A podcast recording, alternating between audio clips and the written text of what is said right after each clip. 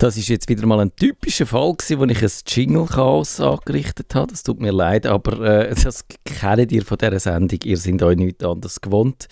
Und das ist ja meistens ein gutes Omen. Also, heute in dieser Sendung geht es um ein Thema, das wir vor kurzem, nämlich im Nerdfunk 562, schon mal kurz angesprochen haben.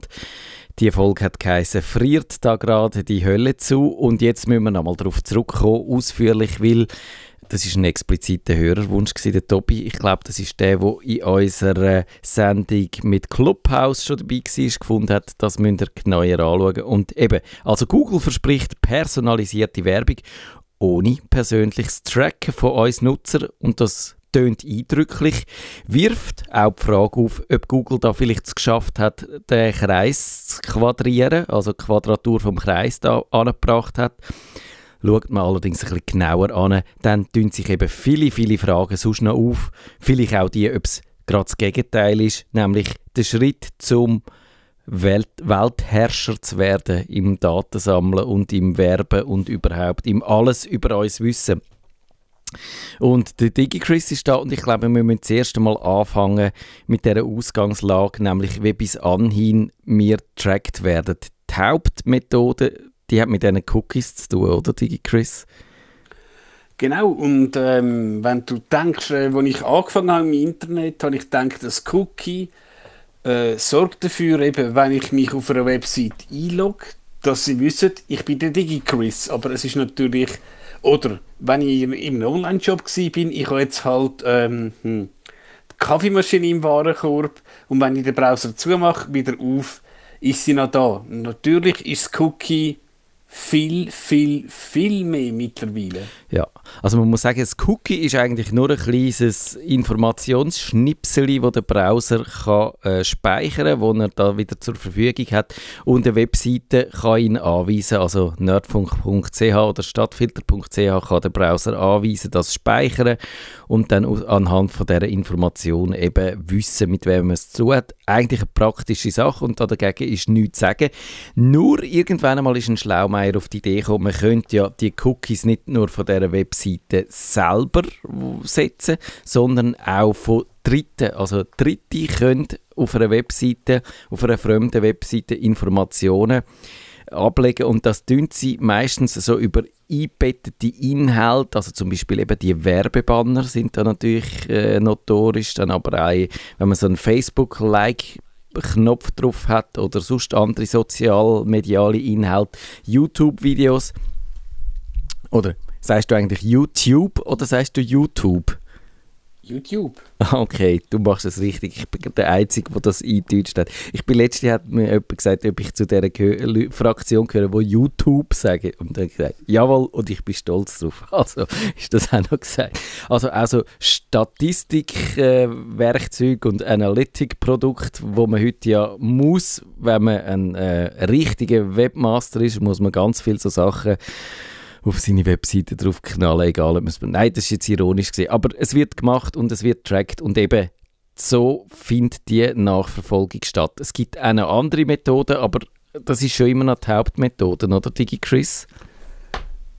Würde ich sagen. Und eben, es ist halt der Klassiker auch, wenn du jetzt irgendwie gehst du weisse Farbe für den Gartenzaun äh, suchen, hast dann irgendwie plötzlich auf Facebook das Ding. Und äh, ja, ist teilweise schon ein bisschen scary. So nach dem Motto, hey, woher wissen die jetzt, wo ich war? Aber eben klar mit den Cookies.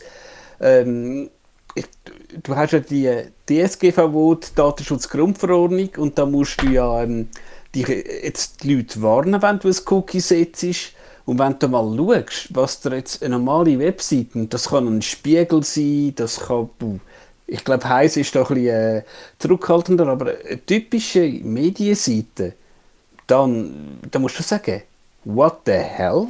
Ja, und es ist ja sogar so, dass man, wenn man, wenn man nicht einmal unbedingt das will, also wenn man zum Beispiel einfach eine normale Word, äh, WordPress-Seite zum Beispiel betreibt äh, als, als normaler Blogger, dann kann das sein, dass äh, auch die schon von Haus aus einige an Cookies setzt, ohne dass man das überhaupt will und dass man das wirklich, sobald man irgendeine Erweiterung einbaut, spinnt und das ist ja wahnsinnig einfach. Also man kann irgendwie, wie heißt das Ding von Google, dass die Search Console, wo, da, wo dann auch noch äh, dass Google Analytics drin steckt. Da braucht, es braucht eigentlich ein paar Klicks auch als Webmaster von WordPress und dann hat man schon ganz viele so Sachen auf seiner Webseite drauf, wo man dann richtig müsste in der Datenschutzerklärung ausfüllen, was man da eigentlich macht und meistens hat man auch selber keine Ahnung, was da eigentlich mit diesen Produkten, wo man da so, so einfach kann installieren kann, wo da dann welche Daten anfließen. Und apropos Daten, ich habe gerade noch eine interessante Information bekommen, der Tobi, der uns das Thema vorgeschlagen hat, der sagt nämlich live auf Twitter,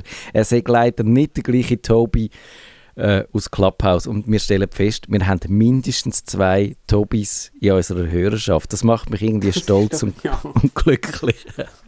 Mehr als zwei Hörer. Genau, schon das, aber dann noch mit, dem, mit so einem äh, illustren Namen. Also das ist sehr gut.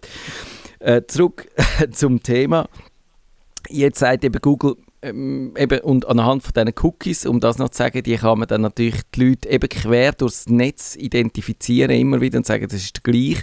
Kann man sagen, okay, wir kennen den, wir, den, wir machen das Profil von dem, wir kennen dem seine Vorlieben, wir wissen, was der könnte kaufen und wir probieren so die passende äh, Werbung auszuspielen. Jetzt sagt Google, das geht aber auch anders. Wir haben ein Ding erfunden, das Federated Learning of Cohorts, FLOC heißt und das funktioniert anders. Da geht man im Chrome-Browser auf den Verlauf los, analysiert, schaut, was dann eben der Nutzer so für Webseiten besucht hat, probiert aus dem heraus Vorlieben abzuleiten und, in, und man tut die Nutzer in Gruppen einteilen, also Gruppen mit den gleichen Vorlieben und dann, wenn jemand möchte wissen äh, wen, an, an wen könnte ich mich wenden, wenn ich zum Beispiel, was weiß ich was, äh, Hast du gerade ein gutes Beispiel? Ja, sagst du, den Gartenzaun streichen. Genau, die weiße Farbe war dein Beispiel. Gewesen, ja. Man könnte auch sagen, wenn ich Kunstmaler bin und schöne Ölfarben brauche, dann bin ich in der richtigen Kohorte rein und komme dann von diesen Ölfarbenproduzenten die richtigen Angebote über tönt gut und eben auch, dass der Google sagt, dass das alles schön äh, seine Richtigkeit hat und der Datenschutz gewährleistet ist, werden die Kohorten bildet lokal auf dem eigenen Computer, also nicht bei Google selber, sondern äh, ja, das, das tönt auf den ersten Blick, finde ich, oder wenn man es lost, tönt das äh, wahnsinnig gut und was wäre deine Vermutung? Warum macht das Google jetzt? Haben sie einfach da eine bessere Lösung gefunden oder sind sie wirklich zum Schluss gekommen, dass es das persönliche Tracken nicht braucht? Also ich glaube, wir müssen uns einfach klar sein, eben als solches, du kannst ja Gmail, Google Fotos, alles gratis nutzen, aber irgendjemand muss das Zeug entwickeln, also irgendjemand muss die äh, wahrscheinlich durchaus talentierten Ingenieure bei Google zahlen. Also klar, äh, Google muss Geld verdienen, aber vielleicht heisst es auch, hm, wenn jetzt auch Leute, wo ich sage jetzt keine Informatiker sind, so, was, Google liest meine Gmails durch, was ja eigentlich, also es, es ist nicht jemand äh, im Mountain View, wo meine Mails liest und dann mir Werbung reintatscht. Wahrscheinlich ist so etwas Google einfach, ja hey, wir haben ein PR-Problem, das müssen wir jetzt lösen. Jetzt ist die Frage, jetzt haben wir eine Lösung, die auf den ersten Blick super tönt, aber hey, vielleicht könnte man da unsere Macht noch ein bisschen stärken. Who ja. knows? Ja, also ich glaube, wichtig ist wirklich in dem Zusammenhang, dass man sich die, und ich habe gerade nachgeschaut, während du geredet hast, äh, die, und ich habe das Buch mal, nein, ich glaube, das Buch habe ich nie gelesen, die, die Redewendung geht auf den Sci-Fi-Autor Heinlein äh, zurück, äh, Robert A. Heinlein, die Abkürzung ist, DigiChris, kommst du zu Gang mit diesen Abkürzungen im Web? Ich habe so Kollegen, die ständig äh, Abkürzungen brauchen und dann müssen wir wissen, was das heißt. Die Abkürzung da heißt T-A-N-S-T-A-A-F-L und sie heißt also ich, Du kennst die auch nicht, hä? Das heißt, there, is, there ain't no such thing as a free lunch und stammt eben aus dem Buch The Moon is a Harsh Mistress. Ich bin gar nicht mehr sicher. Ob, nein, das habe ich eben, glaube ich, nie gelesen vom Heinlein. Und das heißt eben... Doch, also, ähm, den Terminus kenne ich, weil ähm, damals im Studium VWL hat auch uns... Äh, geniale Prof hat immer gesagt, there is no such thing as a free lunch. Das ist ja im Principles of Economics äh, von Greg Mankiw gewesen. Wenn jemand mal eine VWL studiert hat, ist das ja seine Bibel gewesen. Ja, ja. Also eben, das ist mit dem Google halt auch so und die machen das Geld mit unseren Daten. Darum habe ich jetzt auch das Gefühl, die wollen, die wollen jetzt sich nicht grundsätzlich ändern. Sie haben jetzt aber schon gesehen, und das schreiben sie auch in diesem Blogpost, verlinkt dann auf nerdfunk.ch zu ihrer Privacy Sandbox. Das ist so die gesamte Initiative für mehr Datenschutz oder mehr Privatsphäre bei den Nutzern, wo das FLOC, das Federated äh, Cohorts, Learning of Cohorts drinsteckt. Und eben dort sagen sie ja, äh, wir wollen zukunftskompatibel bleiben und darum ändern wir das. Und ja, es ist so, das Tracking wird schwieriger, es ist weniger beliebt.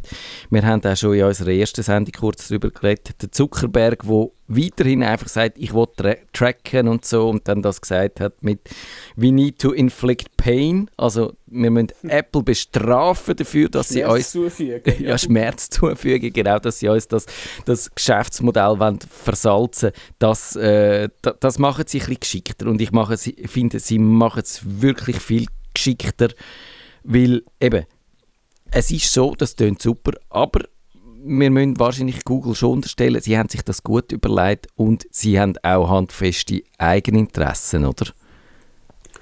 Ja, kann man natürlich sagen. Ähm, du kannst ja sagen, wenn jetzt der Chrome-Browser das macht und der Chrome-Browser das kann und dir ein Chrome-Browser weil eben, es blocken alle, es sind alle Adblockers, und, aber der Chrome-Browser kann dir die ID zurückliefern. Dann wirst du wahrscheinlich als, wenn du jetzt, ich sage jetzt wirklich spiegel.de, soll jetzt aber nicht äh, auf die Webseite konkret be bezogen sein, wirst du wahrscheinlich irgendein Interesse haben, dass die Leute den Chrome-Browser benutzen. Und ich glaube, der Chrome-Browser hat ja schon jetzt einen riesen Mehrteil, aber eben, es ist noch nicht fertig, wenn es nicht 100 haben. Mhm, mhm.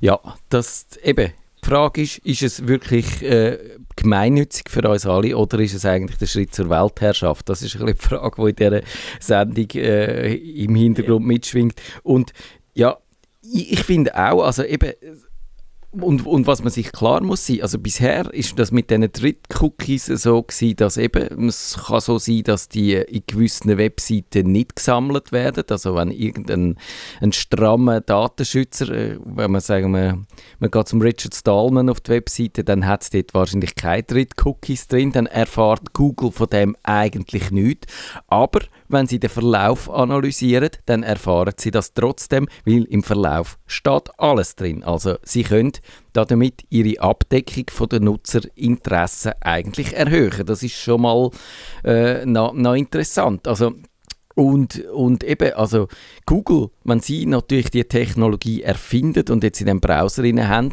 schaffen sie sich gegenüber ihrer Konkurrenz, wo vielleicht immer noch muss, äh, mit, mit normalen Cookies schaffen oder mit den, halt mit den Informationen, die sie von Google überkommen, schaffen sie sich einen Wettbewerbsvorteil, oder? Das kann man, glaube ich, klar so sagen. Das ist genau so und äh, wie gesagt, ähm, Google ist ein privater Konzern, Apple ist ein privater Konzern und ich, ich lehre es immer so, Apple ist ein Konzern und bitte nicht Schlä äh, Schläge auf Twitter. Apple ist ein Konzern, der über teure Hardware verkauft, aber Apple eben verdient sein Geld, dass der halt ähm, Hardware teuer verkauft, aber Apple respektiert deine Daten und ich sage jetzt mal ganz böse, Google ja, verkauft die, Facebook sowieso.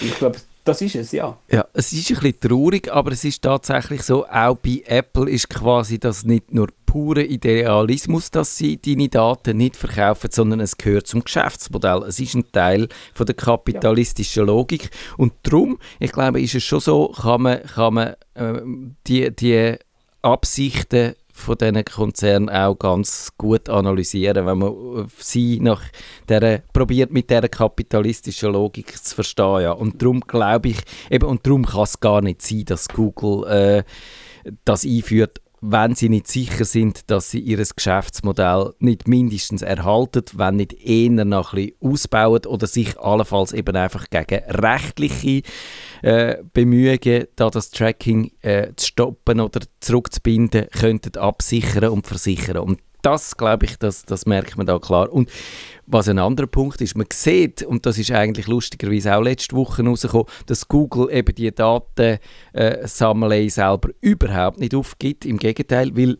Apple, du hast sie gerade erwähnt, die verlangen jetzt von den App-Betreiber äh, die sogenannten Privacy Labels. Da steht in, in jeder App, wo im Store ist, im App Store und wo du auch ein Update einstellen, die müssen die Privacy Labels ausfüllen, die müssen schreiben, was ihre App macht.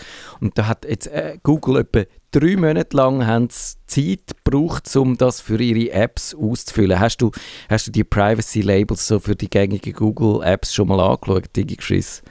Äh, ich habe sogar das iOS 14.5, äh, also die Beta, und ja, es, teilweise ähm, ist mir das aufgefallen, aber nach dem Motto, ja, ich weiß, es ist viel zu viel, aber eben einfach jetzt alles, eben mein Mail, Daten, äh, Fotos von Google wegzutragen, irgendwie nach dem Motto, ich will es gar nicht erst wissen. Irgendwie, obwohl ich sage, ja, ein bisschen was mit IT habe ich zu tun, aber irgendwie ist es einfach so, irgendwann resignierst.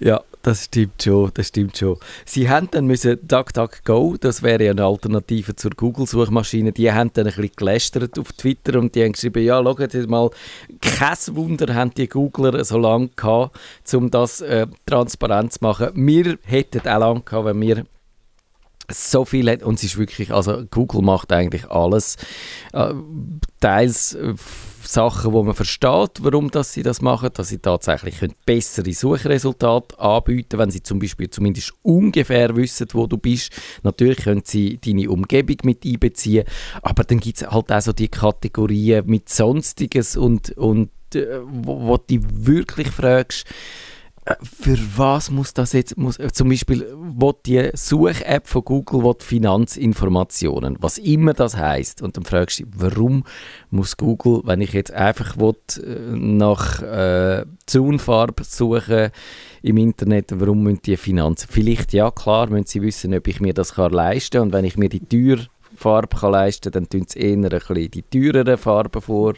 schlagen und sonst eher umgekehrt. Also eben, da fängt es ja dann schon wieder an. Und ja, ich glaube, es ist klar und da müssen wir uns keine äh, Illusionen machen.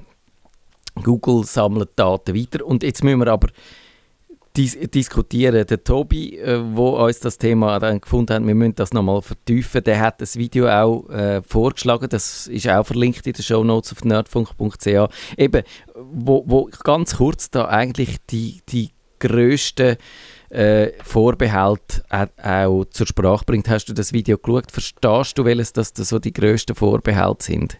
Also ich glaube, wie schon erwähnt, dass ihr mir Google dann das irgendwie könnt schaffen, dass ein Chrome-Browser, den ich auch gerne benutze, noch dominanter wird. Und wenn du halt eben den Chrome-Browser hast, bist du so tief im Google-Ökosystem drin, also das, und auch vielleicht die Werbetreibenden irgendwie noch mehr mit Google machen. Und wenn du jetzt ein unabhängiges Ad-Network bist, was ja auch gibt, wahrscheinlich auch eben die, die diversen Presseverlage benutzen, dass dann die noch weniger Macht haben.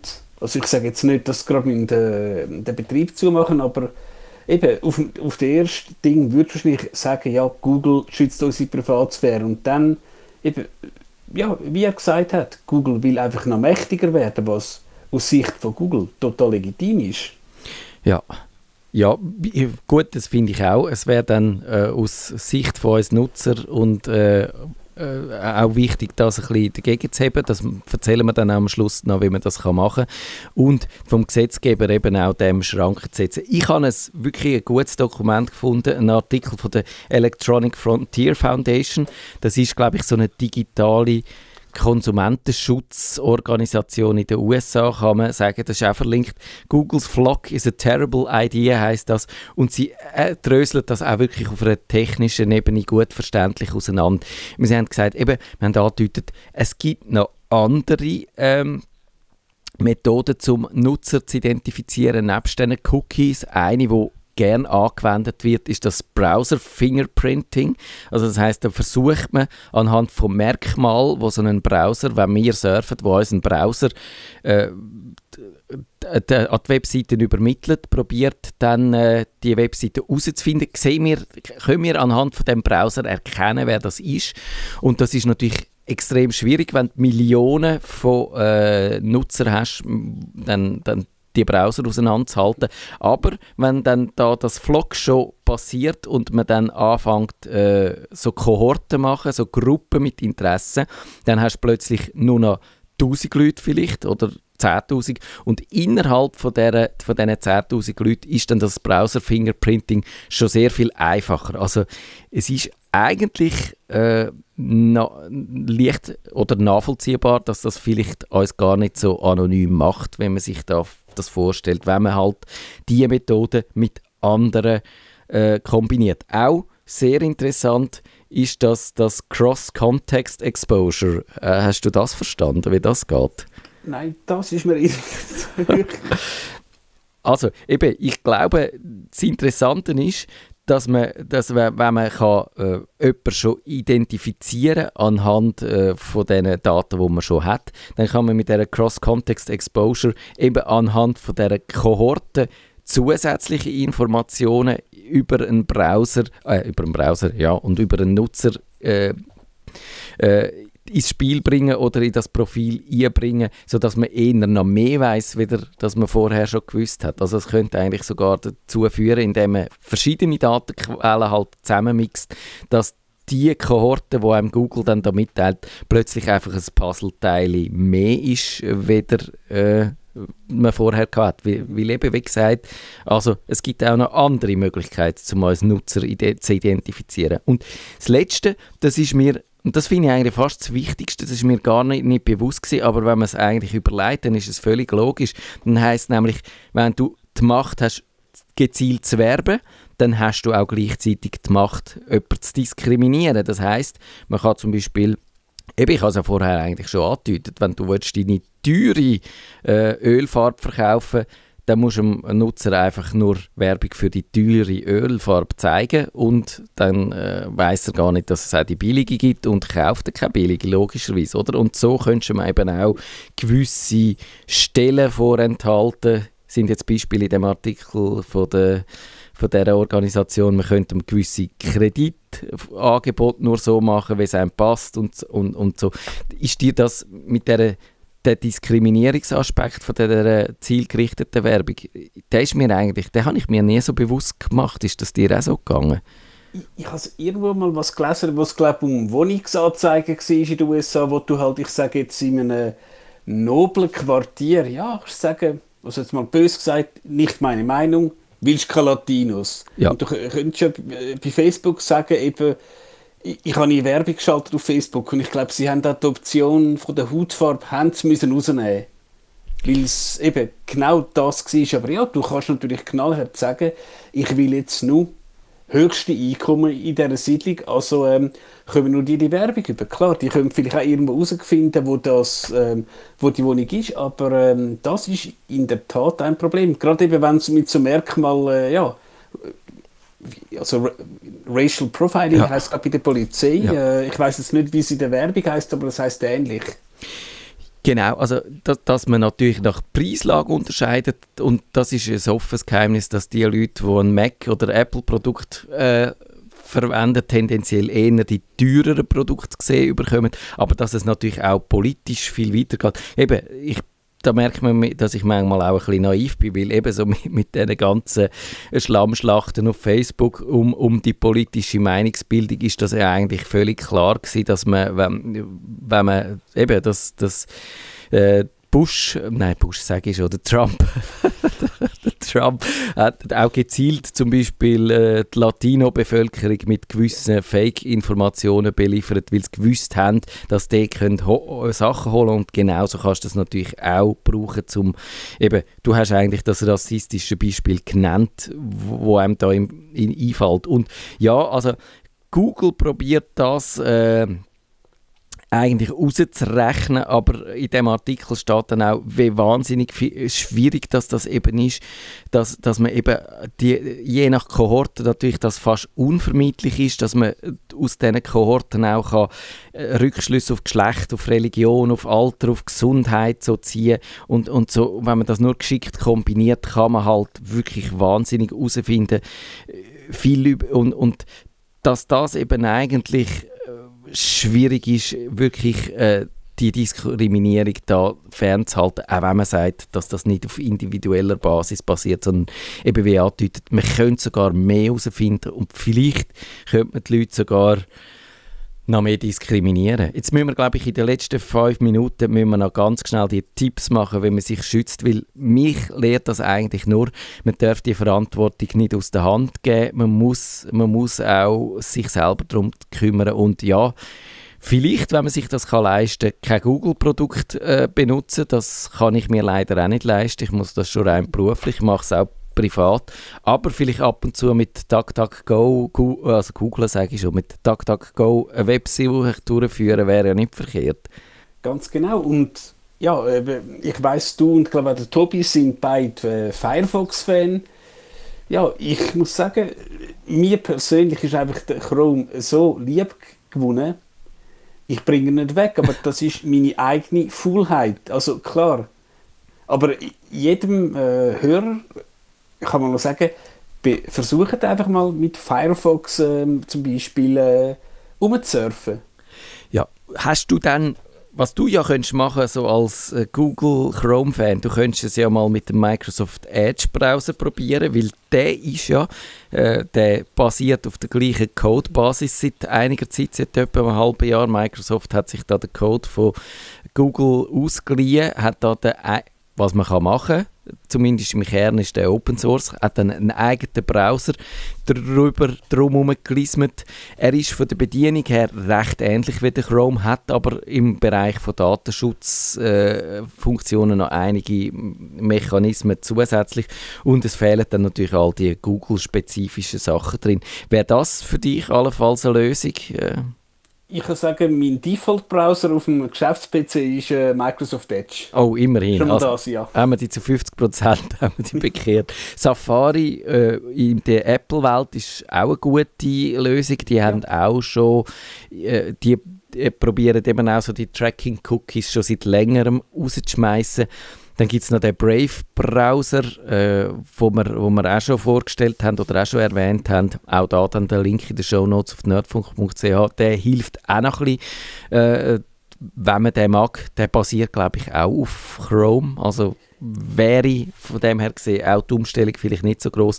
Und sonst könnte man ja probieren, mit so Datenschutzerweiterungen sind Chrome vielleicht noch ein bisschen zu bändigen. Der Kevin hat die Ghostry, die Erweiterung, auch vor kurzem genannt. Die könnte man drei äh, äh, bauen und wäre dann vielleicht schon ein bisschen besser unterwegs. Und was ich immer noch gut finde, ist so die separaten Browser, je nach Tätigkeit, also für Online-Shopping, dass man da auch seine Datenquellen ein bisschen nutzen kann oder vielleicht auch gewisse Sachen, äh, ja, sensible Recherchen, wo man nicht will, dass die in die Private Cohorts und so einfließen, halt im privaten Fenster, äh, in einem Privatfenster machen. Hast du sonst gerade noch einen Tipp, Digi Chris? Es gibt auch von der Electronic Frontier Foundation gibt's den Privacy Badger, wo der auch zeigt, wer was anzeigt. Einfach aufpassen, es kann wirklich sein, dass total legitime Seiten und das kann ein Sub-Support-Portal sein, die nicht mehr laufen. Oh ja, das ist ein bisschen das Problem. Aber man kann probieren in so Fällen dann, dass man, dass man dann äh, einzelne Webseiten halt ausschließt, ja. oder? Das geht Klar. auch dort. Also ich, ich habe im Privacy Badger halt launchpadsub.com ist ausgeschlossen so klar. Du musst halt einfach sagen, es ist Aufwand, aber klar ist der Aufwand wert. Jetzt eben, wir sind Nerds, wir können das, aber eben, wie sagst du das am Ende-User? Schau jetzt mal, wenn du eben auf spiegel.de gehst, auf watson.ch, jetzt hast du da 20 Tracker, wo du jetzt das Schalterli links und wo du es rechts. Das wirst wahrscheinlich äh, würden wir wahrscheinlich äh, mit dem Kevin zusammen müssen lang diskutieren, welche Tracker erlaubt, welche sind okay und welche sind äh, vielleicht nicht so gesund. Ja. Ich habe noch einen kleinen Tipp. Ich glaube, ich habe den auch schon erwähnt. Wahrscheinlich in unserer Sendung zu den Browser-Erweiterungen. Mal schauen, ob ich das in 20 Sekunden noch einbringe, bis unsere Sendung fertig ist.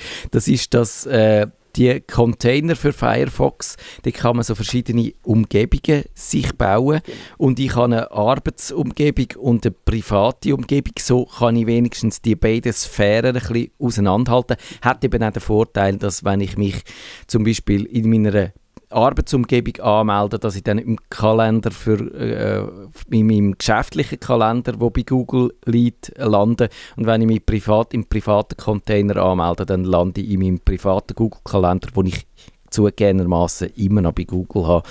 Ihr seht, ich bin auch nicht so ganz konsequent, was das angeht, aber immerhin, so kann man die Sphären ein bisschen auseinanderhalten. Und so kann man auch noch verschiedene andere so Kontexte einrichten. Also es ist sicher gut, das Facebook in eine eigene Umgebung auslagern. Das Online-Shopping mache ich in eine eigene Umgebung und so das Banking auch.